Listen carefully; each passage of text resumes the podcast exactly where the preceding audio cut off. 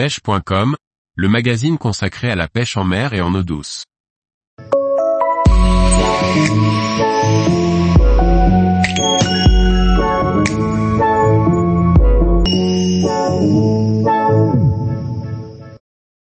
Sortie à l'émissol en rade de Brest dans le cadre du projet APEX. Par Paul Duval. Pour la deuxième année consécutive, je participe, avec quelques loisirs et guides de pêche de la région de Brest à un projet de marquage mis en place par l'APEX. Le but est d'en connaître plus sur les émissoles de la rade de Brest.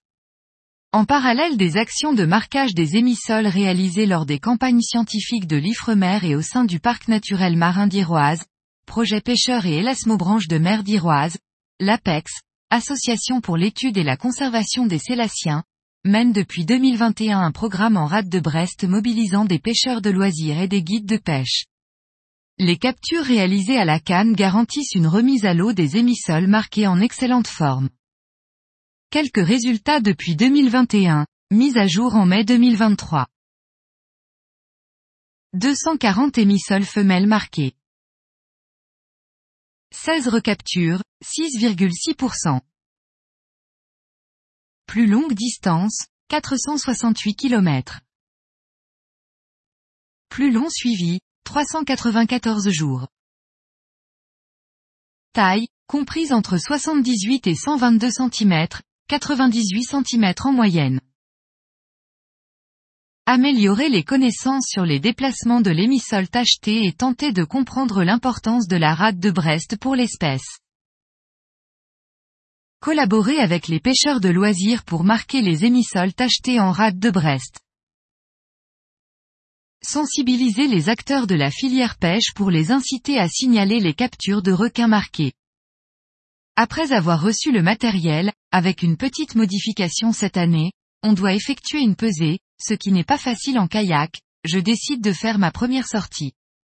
Le site est ultra connu, c'est le fond de Rade, dans les méandres de l'Aulne, fleuve breton de 144 km qui se jette dans la rade de Brest.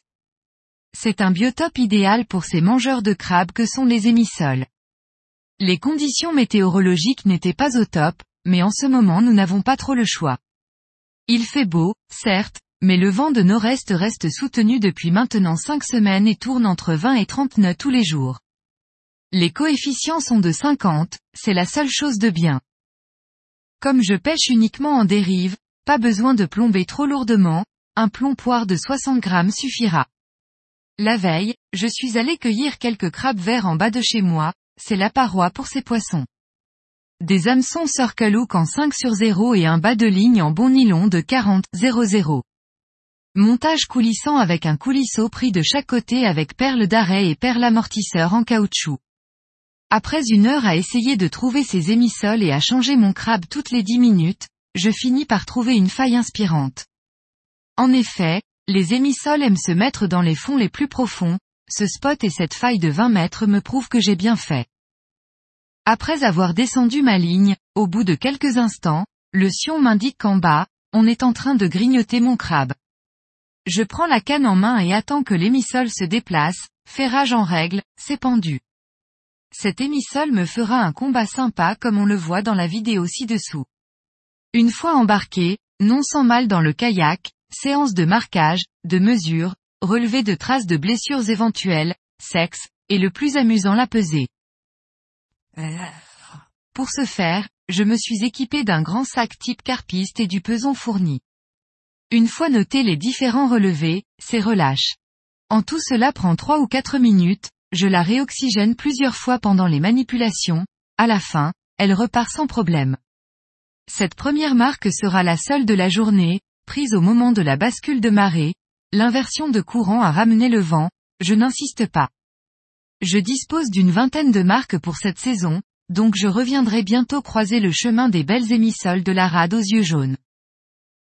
Tous les jours, retrouvez l'actualité sur le site pêche.com. Et n'oubliez pas de laisser 5 étoiles sur votre plateforme de podcast.